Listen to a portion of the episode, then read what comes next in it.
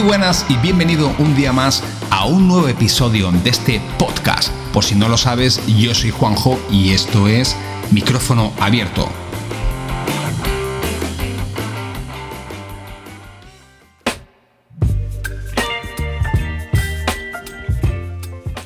Si dejamos en manos de un chimpancé un revólver cargado, creo que la mayoría coincidiremos en que, más tarde o más temprano, la cosa no acabará bien.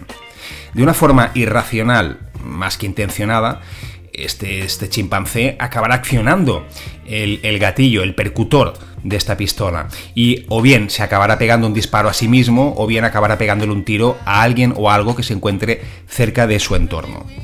Yo os propongo un juego, y es hacer un cambio de, figuras. Es decir, vamos a sustituir este chimpancé por la señora Ada Colau.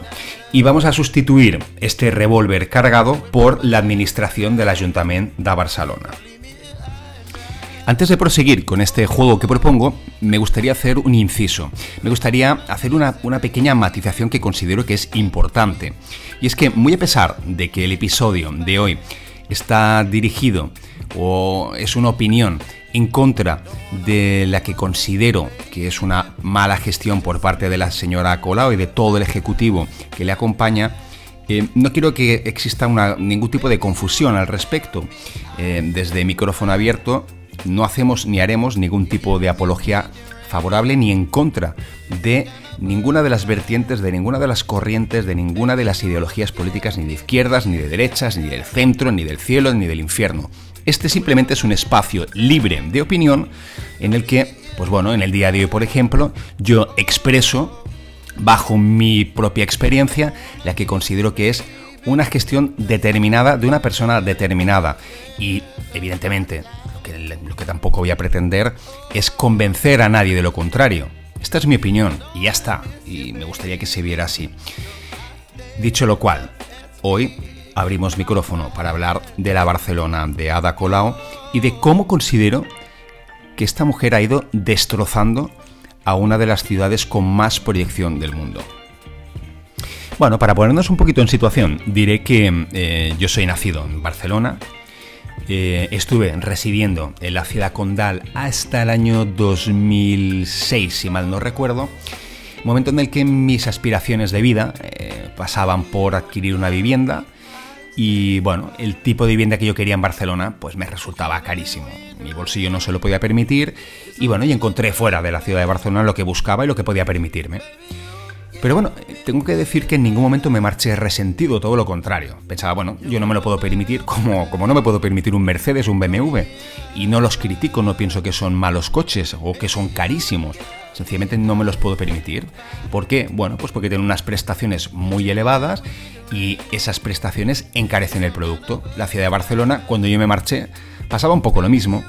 Estaba siguiendo esa línea ascendente que ya venía desde el año 92 con, la proyección que, dieron los Juegos Olímpicos, que sitúa a Barcelona en el, en el mapa del mundo. Hasta, hasta entonces era, era una ciudad desconocida. Y esa línea ascendente desde entonces hasta ese año 2006 y después unos cuantos años más, bueno, pues llevaron a Barcelona a ser una ciudad con una proyección importantísima, a ser una, ciudad visitada por turismo de calidad. Este aspecto es fundamental, turismo de calidad.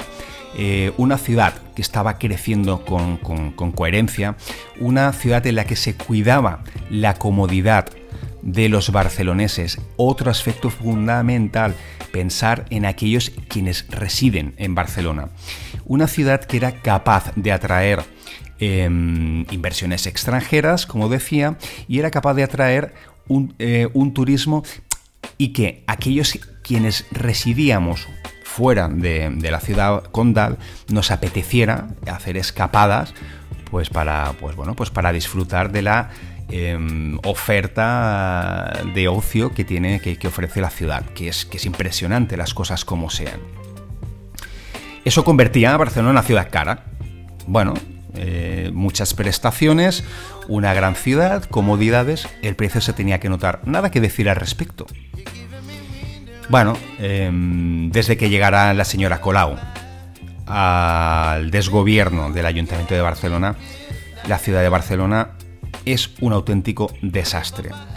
es un auténtico desastre. Y sí, os tengo que confesar una cosa. El episodio de hoy está fundamentado en que ayer, en el momento que grabo este podcast, sí, ayer, justamente tuve que bajar a Barcelona, hacer unas gestiones y a mi regreso a casa, como cada vez que bajo a Barcelona, regreso con unas ganas, vamos, tremendas de sentarme frente al micrófono y vomitar todo lo que me siento, todas, toda la angustia, toda la rabia que me da ver en lo que se ha convertido esta ciudad de Barcelona. Voy a tratar de ordenarme de una forma, de la mejor manera posible, para hacer estas críticas y que no queden simplemente como algo, bueno, despótico.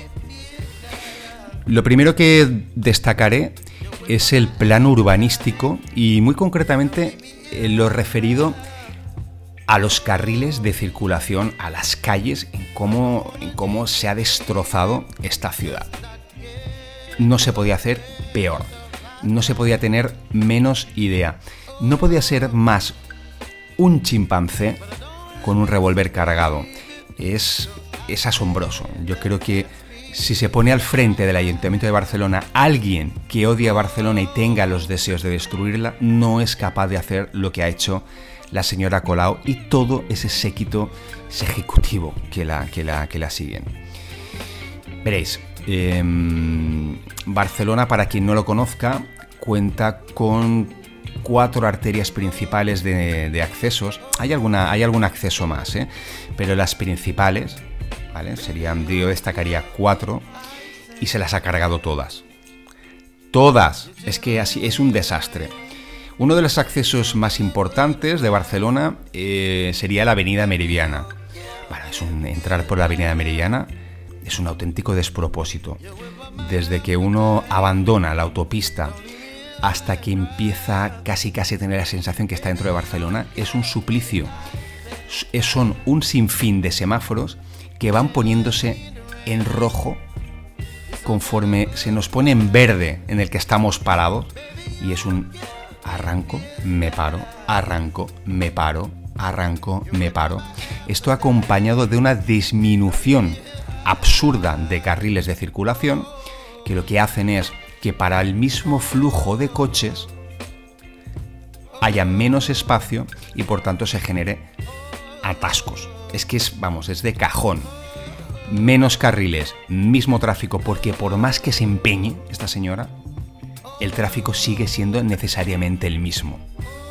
Pues bueno, pues tenemos semáforos en rojo que se van poniendo eh, eh, conforme vamos arrancando, se, se va parando, hay un flujo de coches idéntico con menos carriles, los coches están más parados, con lo cual hay más contaminación acústica y hay más contaminación de los vehículos porque el arrancar en primera, pararnos a arrancar, eso produce mayor contaminación también del propio vehículo. Pero es que eso es algo de cajón y algo que parece que se niega a ver. Nos podríamos ir a la calle Aragón, que en los últimos años se ha convertido en un desastre. La calle Aragón es una calle que va desde la misma, desde la misma avenida Meridiana hasta la calle Tarragona. Es decir, cruza Barcelona de punta a punta. Y además es una calle que estaba, formaba parte del plan urbanístico que en su día diseñó con bastante ingenio, por cierto, el señor Sardá, y formaba parte de esta Echampla que básicamente lo que dotaba a Barcelona era de una perpendicularidad que hacía cómodo su tránsito. Ya estaba previsto hace muchísimos años que Barcelona iba a tener una afluencia de tráfico importante y que era necesario tener esa, ese orden. Bueno, pues la calle Aragón, que era una arteria, que es una arteria, perdón, que cruza Barcelona, ¿qué es lo que se ha hecho de forma hiper, mega, ultra poco inteligente? Ir reduciendo carriles de circulación irse cargando nuevamente el orden en que los semáforos se van poniendo en verde y en rojo, es decir, verde, siguiente en rojo, verde, siguiente en rojo, verde, siguiente en rojo, con lo cual, atascos. Eso sí, ha tenido el buen gusto de poner, de hacer unas aceras, yo qué sé, de 20 metros cada una, porque no sé, debe pensarse que, que media ciudad tiene que pasear por la calle Aragón, otro absurdo. Simplemente son cuestiones estéticas absurdas. Y eh, eso sí, la ha plagado también de radares y la plagado también de cámaras fotográficas para que si alguien se salta un semáforo, pues lo cacen. Esto no me parece mal, ¿eh? que se cace a un infractor, pero es un poquito excesivo el tema de los radares, me parece a mí, demasiado. Bueno, la ciudad, en definitiva, para cruzar la ciudad por la calle Aragón es un auténtico drama. Es un auténtico drama. Otra de las arterias importantes de la ciudad de Barcelona es la avenida Diagonal. Esto, señores, madre mía, en lo que se ha convertido también la avenida Diagonal y esta es que no sé cómo llamarle esta, esta empresa en la que se ha metido y que ha querido llamar superillas, superislas. Es que es un desastre, es un auténtico desastre, es que es un despropósito brutal. Se carga una arteria de Barcelona para hacer un montaje que ni Dios entiende de qué va esto. Y hemos hablado de, de, las arterias principales, podríamos hablar también de la Gran Vía, ¿eh? que también en pocos años entre cargarse carriles de circulación para incomodar eh, el, tráfico, el uso del vehículo, hasta tener zonas en las que ya son, que, son intransitables, hasta cambiar sentidos de circulación. Bueno, es que, es, que, es que es un despropósito absoluto. Es un despropósito absoluto. Pero si ya nos vamos después a la lógica, ¿no? Pues no sé, eh, la semana pasada bajaba a casa de, un amigo que reside, lo voy a decir, en la calle Vizcaya, la calle Vizcaya.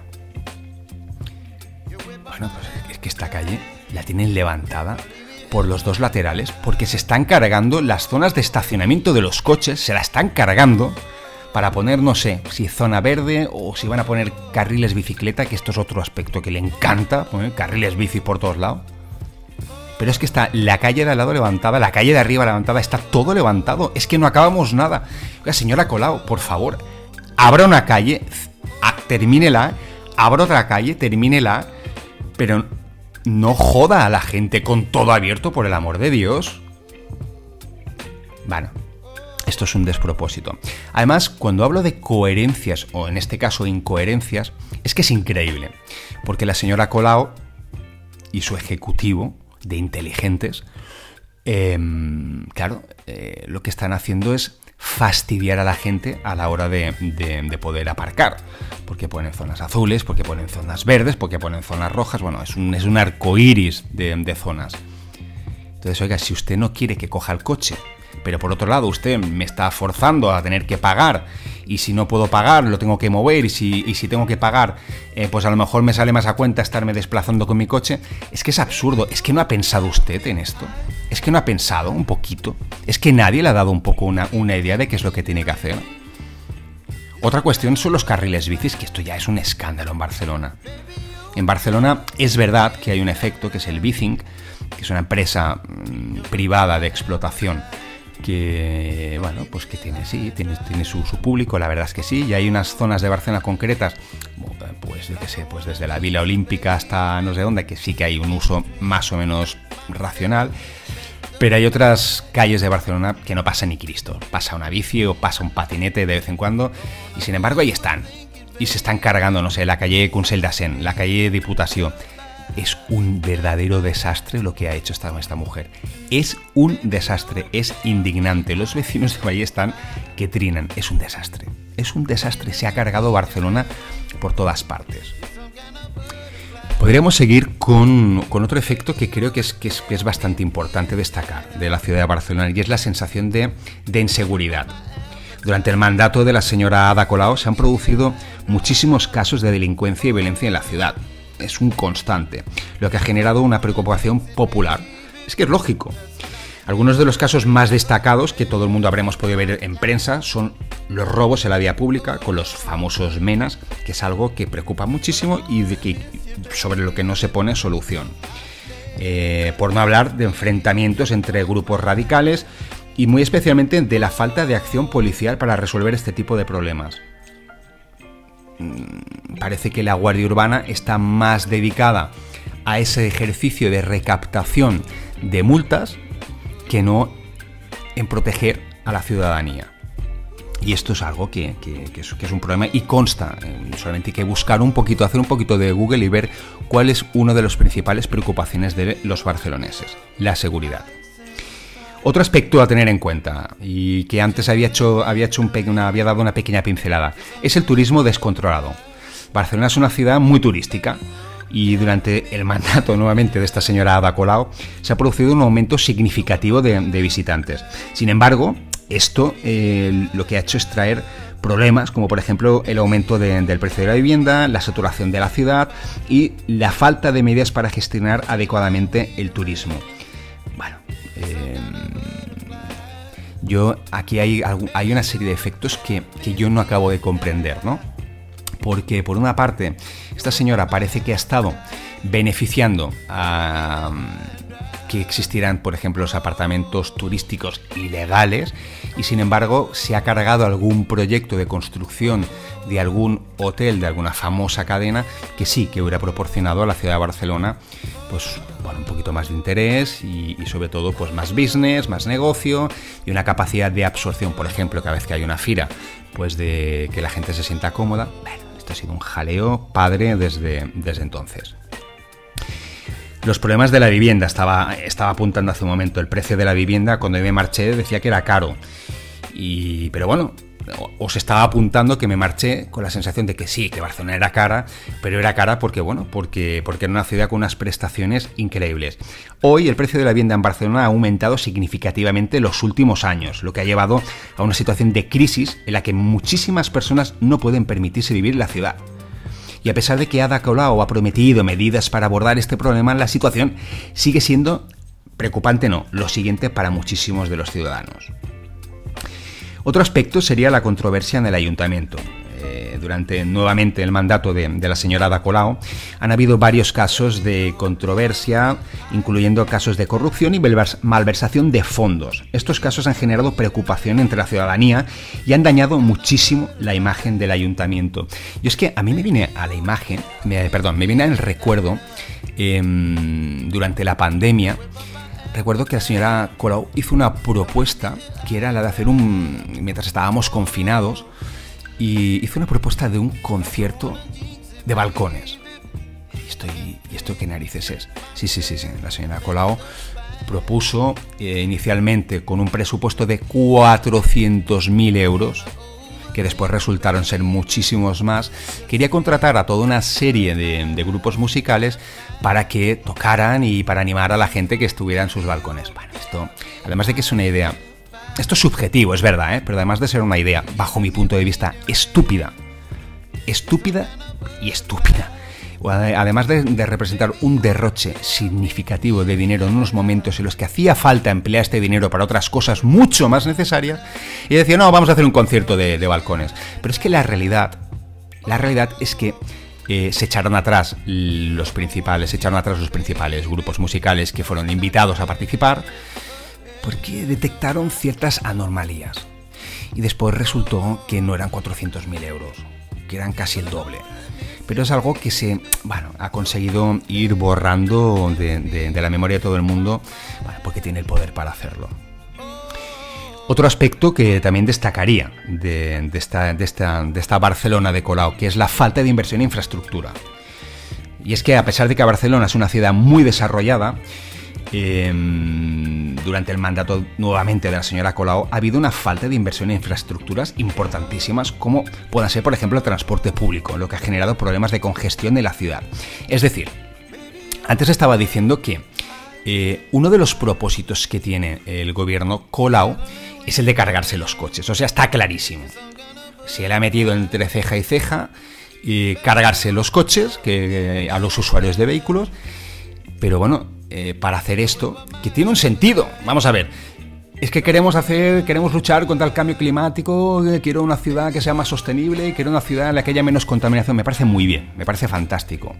Pero para poder hacer todo esto, antes de imponer su absurdo criterio, debe usted de poner unas medidas, unas contramedidas que colaboren a ofrecer una comodidad, una alternativa viable a la ciudadanía no solamente a los ciudadanos de Barcelona, cabe destacar que eh, a, la ciudad condal de Barcelona van muchísimas personas que viven fuera y van a trabajar.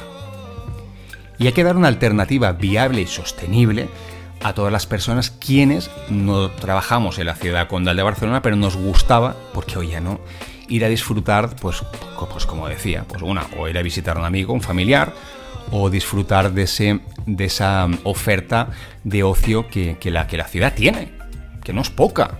Y además es de calidad, tiene unos restaurantes extraordinarios y espectáculos extraordinarios y unos teatros fabulosos. Pero es que es un puto coñazo ir a Barcelona. Es que es un coñazo. Es que ya no es ir con coche, es que hasta con moto cuesta. Y claro, ¿cuál es el problema? Que no hay una alternativa real para poder entrar en la ciudad de Barcelona y, dejar el coche aparcado. No sé. No hay una. No existen unos megaparkings que, que, donde podamos entrar, dejar nuestros vehículos estacionados con unas lanzaderas que nos, que nos muevan por toda la ciudad de Barcelona de una forma más sostenible, más controlada, con menos contaminación. No, no existe nada de todo esto. No hay nada. No hay nada, es que no está ni en proyecto. Es que sigue habiendo una línea de, autobuses que es absolutamente eh, justa, no, está por debajo de, de lo que necesita la ciudad. Es que si comparamos Barcelona con Madrid, es que estamos, vamos, mm, por debajo, ¿no? Estamos en el inframundo. Y todos estos detalles no se tienen en cuenta. Llegados a este punto, recupero la propuesta de juego que, que, hago al principio de este episodio. Es decir, cambiar la figura del chimpancé por la de la señora Ada Colau y cambiar ese revólver cargado por la administración y gestión del Ayuntamiento de Barcelona. Si bien es cierto y, o estábamos de acuerdo que dejar un arma cargada en manos de un chimpancé, pues la cosa no podía acabar bien de ninguna de las maneras. El símil es que dejar la administración y gestión del Ayuntamiento de Barcelona en manos equivocadas, en este caso de la señora Ada Colau, tampoco podía acabar bien.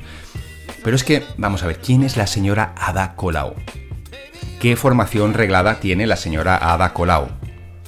¿Qué experiencia como gestora tiene la señora Ada Colau? Si vamos por partes, diremos que la señora Ada Colau, antes de ser alcaldesa, fue una reconocida activista social que se popularizó en su día por, bueno, por, la lucha contra los desahucios que, eh, que, se producían en la ciudad de Barcelona. Muy bien, si vamos, una, una, una actuación muy loable, qué gran heroína, fantástico. ¿Qué formación reglada tenía? Antes de acceder por vez primera a la alcaldía de Barcelona, ninguna terminada ninguna. De acuerdo, no tiene formación reglada. Experiencia. ¿Qué experiencia tenía la señora Ada Colau como gestora? Ninguna. Entonces, mm, lo que estamos diciendo es que dejamos en manos de una señora la administración de una ciudad de algo más de 3 millones de habitantes y que gira no sé cuántos millones de euros a una activista social porque, porque era mega chupi guay. Esto es lo que estamos diciendo. Pero bueno, es que esto forma parte de la democracia, está escogida libremente. Bueno, pues somos tontos entonces. De verdad, somos tontos. Y no aplicamos las mismas exigencias para unos que para otros. Porque vamos a ver, hagamos una pequeña, una pequeña recapitulación de lógica. Para ser funcionario del Ayuntamiento de Barcelona hay que hacer unas oposiciones de la hostia. Hay que tener una formación reglada, hay que, hay que examinarse, hay que, es complicadísimo es complicado. Ojo, no hablo de para, para ser jefe de ningún departamento, no, no, no. Para ser un, funcionario en el escalafón más bajito, ¿eh? Para ser, para ser la, la, figura más importante del ayuntamiento no es necesaria esa formación, no es necesaria esa experiencia. Pues parece ser que no. Pero bueno, intentemos aplicar este símil a cualquier otra profesión en este mundo, ¿no? Hemos dicho que ser alcalde de, una ciudad como Barcelona, que, tiene, que cuenta con algo más de 3 millones de habitantes, pues al final, oiga, eh, tiene la importancia que tiene. ¿Alguno de, ¿Alguno de nosotros entraría en quirófano como paciente atendido por un cirujano que ha sido escogido no por tener carrera, no por haber estudiado, no por tener eh, experiencia, sino porque, bueno, era un tío que era majete, que se popularizó en su día en la lucha, pues bueno, contra, contra el VIH y joder, pues con un tío majete, oye, pues que me opere. Yo, vamos, mm, yo particularmente no entraría a quirófano ni de coña con alguien que no tuviera la formación ni la experiencia. ¿Alguien se subiría a un avión pilotado por un piloto escogido a dedo por, ser un tío majo, porque en su día, pues ostras, pues jugaba eh, a la PlayStation de coña y oye, pues mm, parece que, llevaba muy bien el simulador. Mm, no, no, no, no. Oiga, este señor sabe lo que tiene entre las manos. Este señor está gestionando vidas humanas. Pues estamos hablando de lo mismo. Y esto es culpa nuestra, perdón. Esto es culpa nuestra. Y esto no solamente pasa en la alcaldía de Barcelona o en cualquier alcaldía de, alcaldía de España. Es que es que esto empieza a ser un poquito insultante. es que al final, no sé, em, si nos vamos a los ministerios, me desvío un momento del tema, ¿eh? pero nos vamos a los ministerios. ¿Cómo es posible que en un ministerio de sanidad haya un filósofo? Que no hay médicos, que no hay gente formada, que no hay gente que sabe realmente cuál es la problemática y necesidad de una cartera eh, como, como, la de, como la de la de salud. Porque en educación no hay como ministro un profesor un catedrático, alguien que sepa cuáles son las necesidades. Porque en el Ministerio de Defensa no hay un militar o exmilitar o alguien que tenga la experiencia para saber qué es lo que necesita ese puñetero ministerio. Bueno, yo hace mucho tiempo que, estoy perdido. A veces tengo la sensación de que estamos como como, como en Estados Unidos, donde un actor de Hollywood llegó a ser presidente. Bueno, yo sinceramente no, no lo comparto. Me cuesta muchísimo de, ver esta situación, me cuesta muchísimo aceptarlo. Pero bueno, eh, es, la, es lo que hay. Y en Barcelona, pues bueno, ahora vamos a ver eh, las próximas elecciones, si esta señora vuelve a, vuelve a salir escogida, y si no vuelve a salir escogida, a ver cómo demonios se revierte todo el daño que ha hecho.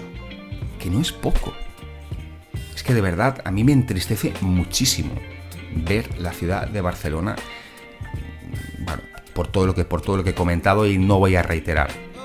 En fin, supongo que por más que nos quejemos algunos, em, algunos seguirán defendiendo que este es el juego de la democracia, donde todo el mundo tiene derecho a ser elegible, otros dirán que blanco, que negro, y seguramente seguiremos sin ponernos de acuerdo y seguiremos en definitiva siendo víctimas de nuestra propia estupidez. Eh, Gandhi, en una de sus célebres frases, decía que cuando en un país está liderado por un imbécil es porque representa muy bien a quienes le han votado. Pues yo creo que esta, esta frase la deberíamos de reflexionar. Quiero reiterar una vez más o por última vez en este episodio que Particularmente no tengo nada en contra del partido político al que representa la señora Ada. Eh, ni soy favorable ni soy contrario. Es una crítica hacia una gestión determinada y punto. Entonces, pues bueno, pues cada cual que saque sus propias conclusiones y evidentemente la mía, insisto también nuevamente, no es la verdad absoluta. Es lo que yo veo, es lo que yo siento, es lo que yo percibo y poco más que añadir al respecto. Y bueno amigos, eh, aquí concluye el episodio de hoy. Espero que os haya gustado, espero que os haya resultado de vuestro interés y nos vemos, la, nos escuchamos en el próximo episodio. Y recordad que yo soy Juanjo y esto ha sido micrófono abierto.